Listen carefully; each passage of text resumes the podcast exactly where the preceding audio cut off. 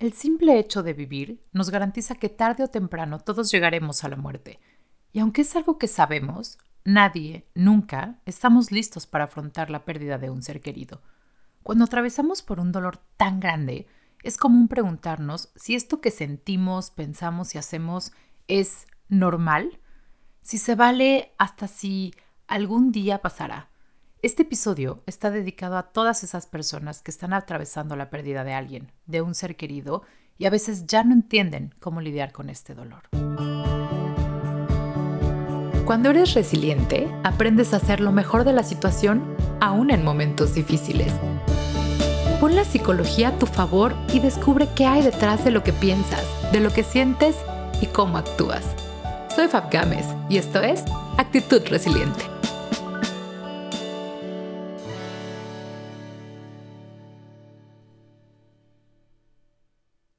Hola resilientes, ¿cómo están? Bienvenidos al episodio 37 de Actitud Resiliente. En esta semana en que festejamos el Día de Muertos, especialmente en México y algunas otras culturas latinas, quise dedicar este episodio precisamente al tema del duelo.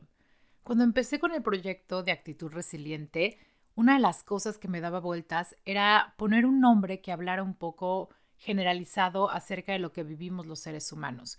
Es ahí cuando llegó el concepto de resiliencia a mi mente, porque me di cuenta que si algo nos caracteriza es que siempre en nuestra vida estamos afrontando las pérdidas, unas más grandes que otras, pero la realidad es que como seres humanos vivimos en un constante cambio y en una actitud en el que todo el tiempo tenemos que lidiar con nuestras pérdidas. Desde que nacemos empezamos a perder cosas y empezamos a tener que aprender a lidiar con ellas. Vamos creciendo y entonces en cada etapa de nuestra vida el hecho de llegar a una nueva etapa también nos implica una pérdida, una pérdida de algo que dejaste, de algo que cambió o de algo que simplemente ya no es. Después, por ejemplo, vienen las pérdidas de los bienes materiales o tal vez las pérdidas de identidad cuando empezamos a enfrentarnos a rechazos, a cambios, a fracasos. También viene la pérdida de la salud que podemos observar en nosotros mismos o en la gente a nuestro alrededor.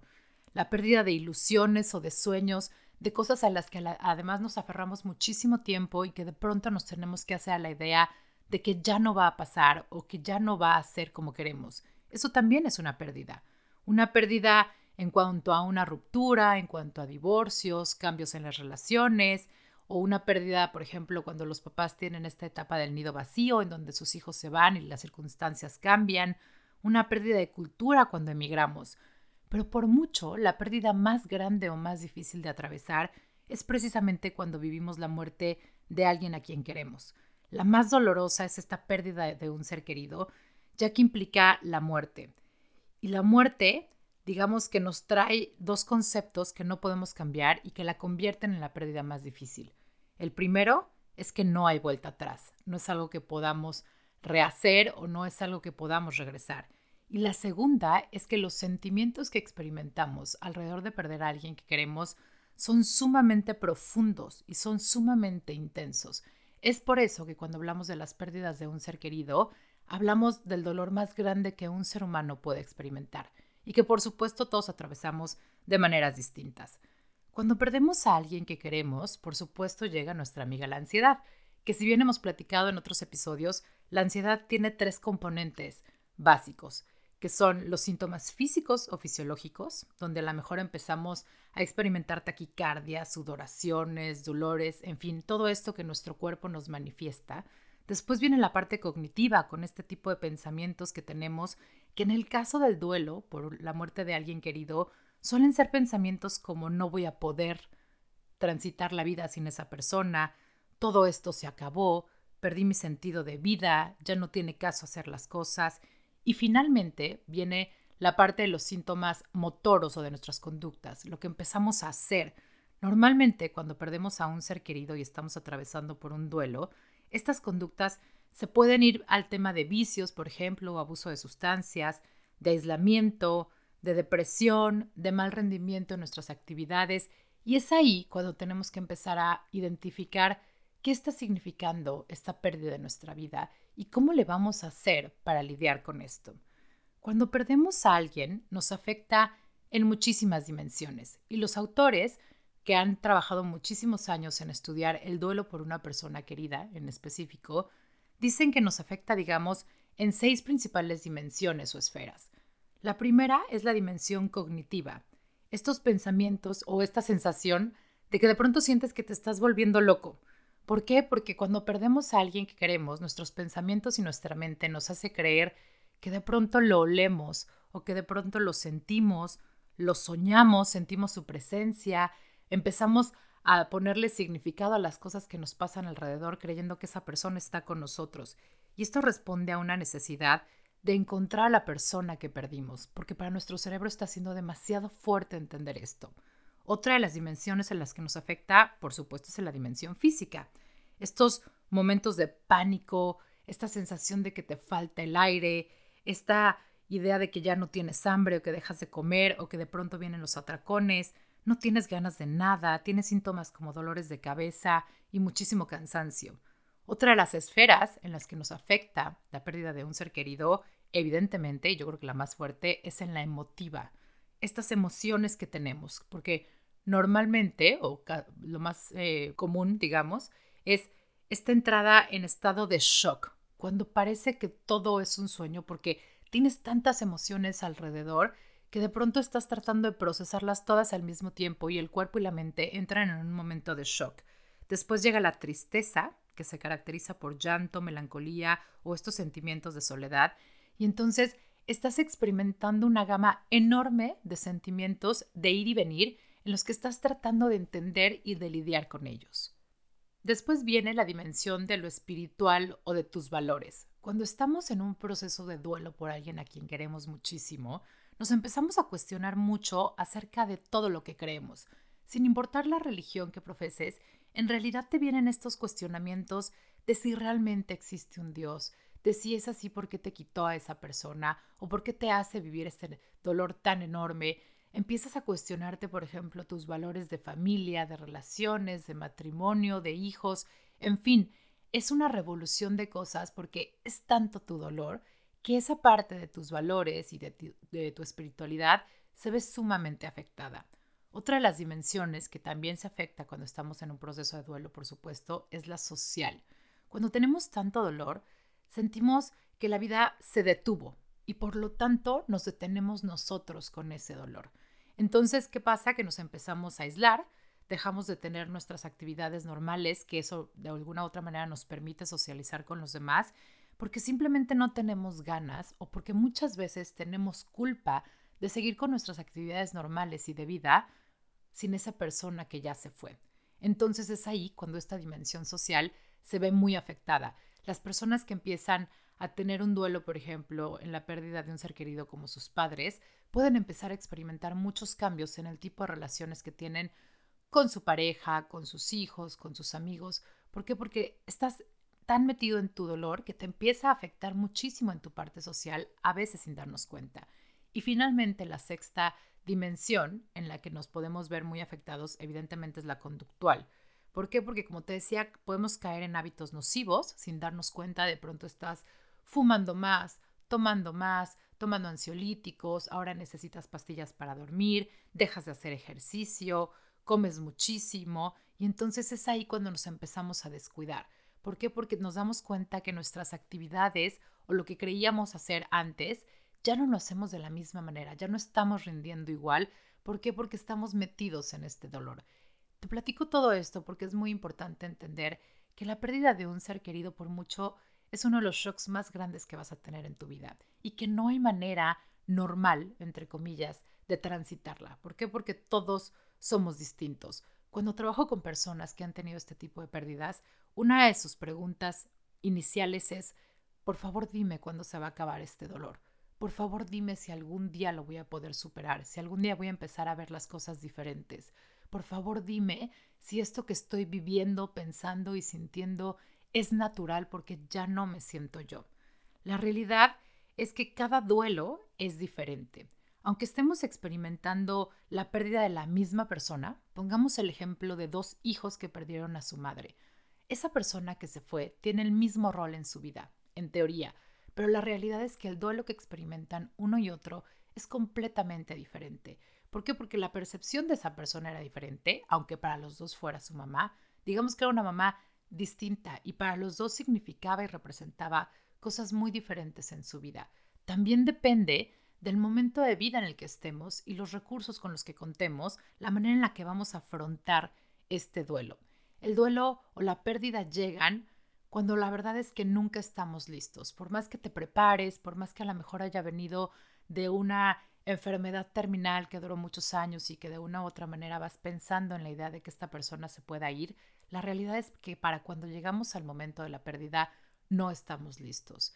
Esta sensación de pérdida nos puede llegar en un momento en el que va a traer demasiada sorpresa y todos reaccionamos diferente.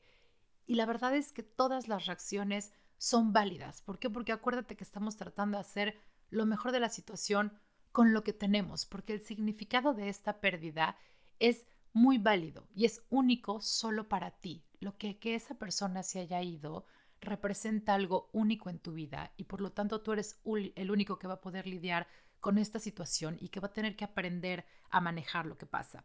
Acerca de los tiempos y contestando a la pregunta de qué es normal, entre comillas, y no, muchos autores discuten acerca de lo que es normal o que se vuelve un duelo ya patológico.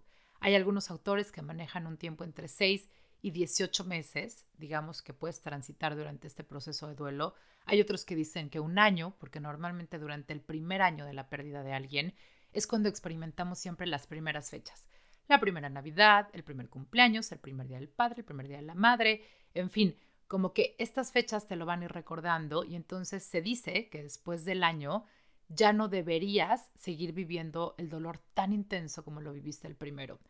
La verdad es que en mi opinión personal no creo que sea necesariamente un tema de tiempo, más bien considero que es un tema de adaptabilidad, de darte permiso de aprender a vivir con este dolor, con esta pérdida. Y a todos nos va a tomar tiempo distinto. Siempre va a haber detonadores de momentos que nos hacen, digamos, recordarlo o que, de, de situaciones que nos duelen un poco más o un poco menos. Y es por eso que siempre decimos que el duelo no es un proceso lineal, es un proceso de altos y bajos. Hay momentos o épocas en las que sientes que vas muy bien y de pronto va a pasar algo que sientes que te regresó porque te destapó esta caja de dolor. Eso es totalmente natural te puede ayudar un poco a pensar, por ejemplo, que todos tenemos los recursos para transitar por un duelo. Como te lo he dicho en, en episodios anteriores, todos somos resilientes y todos tenemos la capacidad de desarrollar estabilidad resiliente, de hacer uso de nuestros recursos para afrontar la adversidad, para afrontar la pérdida de la mejor manera. Y sea lo que sea que estás haciendo, si te funciona, está perfectamente bien. Una de las cosas que nos funciona como indicadores acerca de cómo vamos a afrontar una pérdida de un ser tan querido, por ejemplo, puede ser ponerte a reflexionar cómo has lidiado con las pérdidas alrededor de tu vida. Te doy un momento para que te pongas a pensar, incluso puedes hacer una lista cuáles son tus pérdidas más significativas. Como te decía al principio del episodio, puede ser una pérdida material, una pérdida de una etapa de tu vida, una pérdida de un tipo de relación, una pérdida de tu sentido de identidad, ¿cómo lidiaste con ella? ¿Qué sentimientos había alrededor? ¿Qué recursos obtuviste y qué recursos usaste para transitar durante esta pérdida? Usualmente esos deben ser los mismos recursos que utilizamos cuando se trata de la pérdida de un ser querido. Lo que sí te puedo asegurar es que al final todos los dolientes, todos los que perdemos a alguien que queremos, vamos a experimentar una serie de cosas tarde o temprano. Por ejemplo, la falta de comprensión y ayuda. Cuando estás en este momento de dolor y se acerca la gente a decirte frases como fue lo mejor, es que sé cómo te sientes, tienes que dejar este dolor y tienes que salir adelante. Lo primero que pensamos es, esta gente no entiende lo que estoy pasando, nadie entiende mi dolor y nadie sabe por lo que estoy pasando. Y la realidad es que tienes razón. Vas a tener esta idea de que la gente no te comprende y que en realidad no te están ayudando. Otra de las cosas que van a pasar cuando estás experimentando este tipo de pérdidas es esta sensación de vacío. ¿Por qué? Porque la ausencia de la persona te genera demasiada ansiedad, demasiado dolor. ¿Por qué? Porque hay demasiados planes que se rompieron. Seguramente había expectativas o cosas que querías transitar con esta persona y que ya no vas a poder. Entonces hay una sensación de vacío porque esa persona ya no está Y no solo es la persona, sino todo lo que representaba alrededor.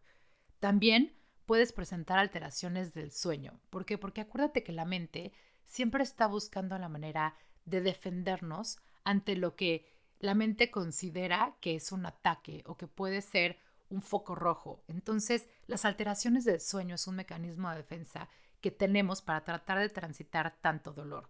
Por un lado, o no duermes o tienes largos periodos de insomnio porque justamente en la noche, que es cuando digamos el mundo para y tienes el tiempo de pensar, es cuando te vienen todo este tipo de recuerdos, o bien cuando duermes sueñas con la persona que se fue, sueñas que viene, que te habla, que te da mensajes y esto es lo que te decía que la mente utiliza como un mecanismo de defensa para tratar de evitar la realidad de la pérdida de esa persona, para tratar de regresar al punto en donde no la perdiste, en donde la persona sigue contigo. Otro de los síntomas o de las cosas que puedes experimentar es culpa, que normalmente hay autores que lo manejan y me encanta, que te dicen que solemos llamarle culpa, pero en realidad se refiere a sentimientos de impotencia o de frustración. La culpa por no haber hecho lo suficiente, en caso de que haya pasado por una situación de enfermedad, o la culpa por haberlo hecho diferente, por pensar que lo pudimos haber hecho más o menos, o simplemente pensar que pudimos haber hecho las cosas distintas, la culpa por haber podido convivir más. En el caso de los expats, cuando perdemos a alguien y estamos lejos, por supuesto que nos llega la culpa por no haber estado, estos pensamientos de qué tal que no me hubiera ido, hubiera disfrutado sus últimos días o sus últimos años, o de haber sabido que lo iba a perder tan pronto, mis decisiones hubieran sido distintas. Todos estos sentimientos de culpa llegan a nosotros porque acuérdate que como seres humanos es más fácil vivir con culpa que con un dolor. ¿Por qué? Porque no estamos listos ni programados para vivir con el dolor. Entonces estamos experimentando un dolor tan grande que preferimos disfrazarlo por medio de culpa y mejor lidiar con la culpa en lugar de con el dolor. También puedes empezar a experimentar sentimientos muy encontrados en las situaciones en las que las personas, digamos que no teníamos muy buenas relaciones con la persona que se fue, pero eso no quiere decir que no nos duela, o bien que la persona que se fue estuvo pasando por un periodo de mucho deterioro, de enfermedad, de muchos cambios en su vida que le fueron quitando la calidad de vida nos llegan este tipo de pensamientos contradictorios acerca de, por un lado, siento alivio de que se fue, ya sea porque esta persona implicaba una relación tóxica en mi vida, o porque hubo violencia, o porque la relación no era buena, o bien por el lado de ya descansó, siento alivio de que ya no está sufriendo, siento alivio de que no lo veo así, pero por el otro lado nos llega una tristeza inmensa de saber que ya no está. Entonces, este ir y venir entre los dos puntos de los sentimientos contradictorios es algo muy natural que experimentamos los dolientes cuando perdemos a alguien. Otra, por supuesto, es la depresión. Sentir que te ahogas en tu dolor, que de verdad se te está saliendo de las manos ese dolor, en donde ves todo negativo y empiezas a perderle el sentido a las cosas que estás viviendo. Otra pueden ser, por ejemplo, el enojo y los celos, que eso es algo que me preguntan mucho en sesión. Fab, me siento muy culpable porque yo veo que mis amigos, que mis primos, que mis otros familiares disfrutan a sus seres queridos, conviven con ellos y yo no puedo más estar con esa persona.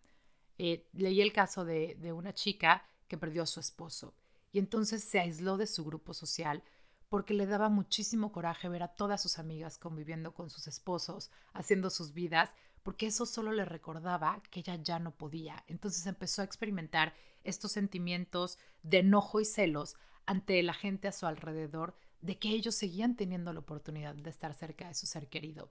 Esto también es totalmente natural. ¿Por qué? Porque es lógico que tu mente te esté jugando este de, pero es que tú no lo tienes. Es algo que va a pasar en la vida del doliente cuando experimentamos este dolor. También llegan estos recuerdos del fallecido. De pronto todo lo que haces, todo lo que ves, todo lo que hueles, todo lo que tocas, te recuerda la ausencia de esa persona. ¿Por qué? Porque estamos programados para poner nuestra atención en lo que nos está doliendo. Y si lo que te duele es la ausencia de esa persona, tu cerebro se va a encargar de que todo lo que esté pasando alrededor te regrese a estar pensando en esa persona que ya no está. También, cuando, cuando pasan este tipo de cosas, hay una característica muy clave que es la idealización del difunto, es decir, tendemos a solo acordarnos de las cosas buenas y maravillosas que vivimos con esa persona. Si esa persona, como todos, tenía sus defectos, tenía sus malos ratos o tenía cosas que no nos gustaban, es como si todo eso se borrara. Y entonces tus recuerdos de esa persona solo están enfocados en lo que sí funcionaba, en lo maravilloso que era o en lo que te dejaba. Entonces, ¿qué pasa? Que empezamos a idealizarlos y esto hace mucho más difícil transitar por un momento de duelo. ¿Por qué? Porque estamos basando nuestro dolor en la pérdida de alguien que está idealizado. A veces nos ayuda muchísimo recordar que era una gran persona, pero que a lo mejor fue muy difícil convivir con esa persona, o que a lo mejor tuvo momentos muy bajos en los que también nos hizo daño. Eso también es válido porque ponemos todo en proporción y es más fácil lidiar con nuestro dolor desde una percepción de la realidad y no necesariamente lo que estamos idealizando. Otra cosa que te puede pasar y que seguro te va a pasar cuando estás en este proceso de dolor es que hay un miedo al futuro, especialmente si la persona que se fue era muy allegada a ti. ¿Por qué? Porque de pronto es bien complicado empezar a ver tu vida sin la presencia de esa persona, y más si jugaba un rol importante en ella. Es muy difícil que las personas aprendamos a ver la vida sin ese hijo que se fue, o sin ese esposo que estuvo ahí, o sin ese papá que te estuvo acompañando todo el tiempo, o sin esa mamá que fue tu compañera de vida durante tanto tiempo. Esta poca visión del futuro, esta nostalgia, este dolor, nos hace tener lo que se dice que es una distorsión cognitiva, la idea de una visión de túnel, en donde solo estamos viendo el cómo no va a funcionar nuestra vida sin esa persona. Estas, entre muchas otras cosas, son cosas que puedes estar experimentando como doliente y créeme, son totalmente naturales. No tienen un orden en específico, no, pueden pasar, pueden regresar a través del tiempo, pero son síntomas naturales, porque acuérdate que es tu mente tratando de aceptar esta realidad y tratando de lidiar con este dolor y ponerlo en algún lugar en el que te sea funcional. William Gordon decía que durante el proceso de duelo hay cuatro tareas básicas que debemos conseguir por medio de este proceso. La primera es aceptar la realidad de la pérdida. Se refiere a darte permiso de sentir este dolor inmenso, de sentir esta pena, de sentir esta tristeza y de aceptar que esa persona ya no va a estar aquí, aunque sea por medio del dolor. La segunda tarea es precisamente la elaboración del dolor tras la pérdida. Ya aceptamos que no está, ya aceptamos que nos duele muchísimo, pero ¿qué vamos a hacer con este dolor? Aprender a lidiar con él que muchas veces se disfraza de miedo, de culpa, de resentimiento, de apatía o de cualquier emoción que permita sacarlo. Es por eso que es muy importante durante el proceso de duelo la validación de nuestras emociones, es decir, darles permiso de llegar, aunque sean incómodas, aunque no nos gusten, porque es nuestra manera de transitar el duelo. La tercera tarea es lograr adaptarse al entorno sin el ser querido, que esta tal vez es de las más complicadas. ¿Por qué? Porque ya que aceptamos la realidad de que no está, ya que salimos de este momento de shock e hicimos la primera tarea de aceptar la realidad de la pérdida, ya que elaboramos el dolor, lo aceptamos y empezamos a lidiar con estas emociones, ahora en la tercera tarea nos toca adaptarnos al entorno sin ese ser querido, empezar a retomar nuestra vida sin esa persona, nuestras actividades, nuestros intereses y ver cómo le vamos a hacer para que la ausencia de esa persona pese menos y con esto no quiere decir que lo olvides o que no tuvo una presencia importante en su vida. Quiere decir que estás honrando su vida y que estás honrando tu dolor y por lo tanto estás encontrando la manera de seguir con la tuya. Porque a veces se nos olvida que nosotros sí seguimos aquí, que nuestra vida sigue corriendo y que nuestro propósito, nuestra misión y todo eso que disfrutamos de ella están aquí para eso, para vivirla. Y finalmente la cuarta tarea es lograr hallar esta conexión con el fallecido y seguir viviendo. Es una frase fuerte, sobre todo cuando trabajamos con personas que viven esto, estas pérdidas, porque es ahí cuando les decimos que hay que darle un sentido a la pérdida. Y por supuesto, la mayoría de las reacciones de estas personas es, ¿cómo le voy a dar sentido a algo que me dolió tanto? ¿Cómo le voy a dar sentido en mi vida al hecho de que alguien que amo tanto ya no está aquí? Pero esa es la cuarta tarea y una de las más importantes. ¿Por qué? Porque si eres capaz y si somos capaces de colocar a esa persona en un lugar en el que nos sentimos cómodos, porque sabemos que está ahí, que nos va a acompañar, pero que podemos seguir caminando y seguir disfrutando nuestra vida aún con su ausencia. Esa es la cuarta y última tarea del duelo, lograr retomar esto y hacer una conexión con nuestro fallecido. Hay muchísimos rituales y depende de la cultura, pero hay gente, por ejemplo, que usa joyería que le recuerdan a esa persona y entonces de esa manera sienten que los están acompañando, o hay gente que pone fotos y sienten que los están acompañando, hay gente que le da la vuelta al dolor y empieza proyectos nuevos con esta ilusión de honrar o conmemorar a la persona que ya se fue. Esa es la idea, que por medio de estas cuatro tareas logres transitar por el proceso de duelo de una manera, digamos, sana. La persona muere. Desgraciadamente, como lo decíamos al principio, todos vamos a morir. Pero lo que a veces se nos olvida es que la persona muere, pero no el amor que había entre nosotros. Eso no va a morir nunca, eso va a estar contigo siempre. Y puedes honrar y transformar ese amor en algo que te sea productivo, en algo que te dé sentido y que te inspire a seguir caminando tú y viviendo tu vida al máximo. Hay muchos tipos de duelo. Está el, duelo, digamos, natural, que se toma sus tiempos. Hay un duelo patológico, hay un duelo crónico, hay un duelo anticipado, por ejemplo, que se presentan en las personas que están enfermas y que de pronto sabemos que va a acabar en muerte. Entonces vamos un poco lidiando con todas estas emociones y todas estas fases anticipadamente, antes de, que la persona muera.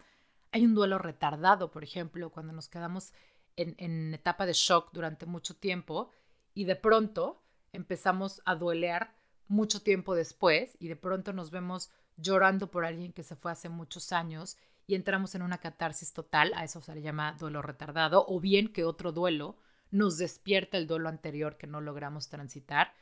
Y también hay un duelo ambiguo, que es cuando perdemos a las personas, pero que no necesariamente tuvimos la oportunidad de hacer los rituales de despedida. Hay que recordar que los rituales que tenemos en las culturas para despedir a los muertos en realidad están hechos para los vivos, para que seamos capaces, nosotros los que nos quedamos aquí, de entender lo que está pasando, de hacer este ritual para poder empezar a tener un cierre y transitar por todo esto.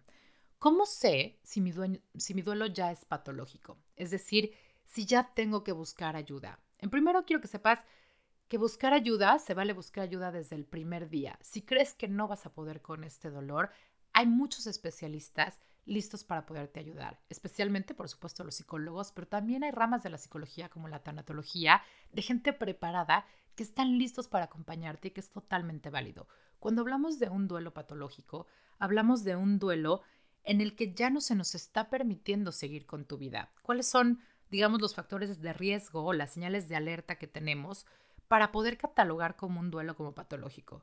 Primero, que este shock del que estábamos hablando sea muy prolongado o que de plano no haya respuesta alguna ante la muerte.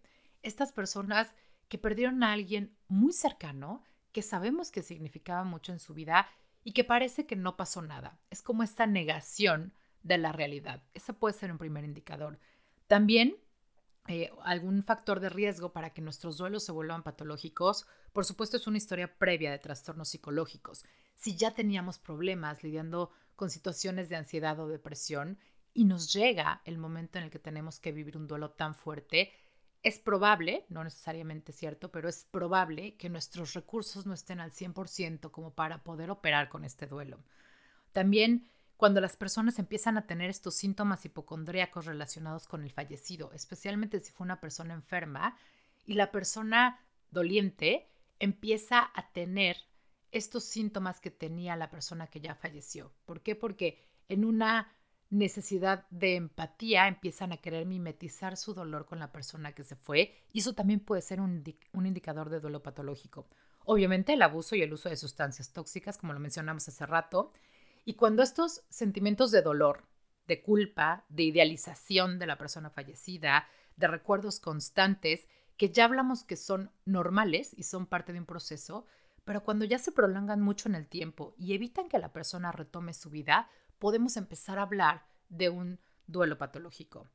Que no haya avance, aunque sea mínimo, al paso del tiempo. Como te decía hace rato, el duelo es un proceso que no es lineal, es un proceso que tiene características muy específicas que cambian entre todas las personas, pero siempre hay que poner atención en si está habiendo un avance, aunque sea el más mínimo, aunque tarde mucho en haber un avance, pero si estamos avanzando a aprender a lidiar con este dolor, a retomar nuestras actividades, a poner a la persona que falleció en un lugar en el que nos acompaña, pero ya no nos impide seguir con nuestra vida, esos avances son indicadores de que estamos transitando de una manera sana con el duelo, aunque no necesariamente sea cumpliendo con los tiempos. Otro factor que, nos puede decir es la ausencia de recursos resilientes. A veces utilizamos incluso hasta el sentido del humor para hablar de las pérdidas. Y eso es muy bueno porque le estamos dando la vuelta a la pérdida y no porque no nos importe, sino porque estamos aprendiendo a lidiar con ella. Pero cuando hay, ausencia de estos recursos resilientes o de esta red social, tenemos que poner mucha atención porque entonces puede ser importante saber si de verdad nos estamos convirtiendo o estamos transitando por un duelo patológico. En realidad, el primer indicador y con el que yo me quedaría es que tu vida deje de ser funcional y solo se meta al duelo, que tu dolor te gane y que ya te impida hacer las cosas que hacías antes. Ese es el primer indicador de que hay que buscar ayuda y acuérdate que no está mal. Hay situaciones en la vida que se nos salen de las manos y que es totalmente válido levantar la mano y decir, necesito ayuda porque ya no sé cómo lidiar con este dolor. Acuérdate que el objetivo del duelo como tal es lograr adaptarnos a esta nueva situación. Es lograr entender que en nuestra vida hay una ausencia de una persona que queremos mucho y que eso no va a cambiar, pero que tenemos que lograr ser adaptativos a esta nueva situación. Podemos hablar de un, de un duelo logrado, por así decirlo, cuando somos capaces de recordar al fallecido sin que el dolor nos absorba, nos consuma, cuando somos capaces de retomar una vida funcional aún con la ausencia de esa persona. Y si estás transitando por un duelo y sientes que ya no estás pudiendo con esta situación, acuérdate que también puedes agendar tu sesión cero conmigo, que es la primera sesión para conocernos, para ver si podemos trabajar juntos. Me va a encantar conocerte y ver cómo es que podemos ayudar. Gracias por estar aquí, gracias por querer aprender de estos temas, por querer entender cómo funcionamos en el proceso de duelo. Como te decía, todos estamos expuestos a estas situaciones, las vamos a vivir tarde o temprano porque es parte de nuestro proceso de la vida. Y si quieres estar más en contacto conmigo, te invito a que me mandes un correo a info resiliente.com o bien nos vemos en Instagram en la cuenta de actitud-resiliente o en Facebook como actitud resiliente. Te mando un abrazo muy grande si estás transitando por un momento de pérdida. Te recuerdo que tienes los recursos para salir adelante, que también vas a poder con esta situación y lo más importante, que no estás solo. Recuerda que tú también puedes encontrar una manera de hacer lo mejor de la situación. Nos escuchamos pronto.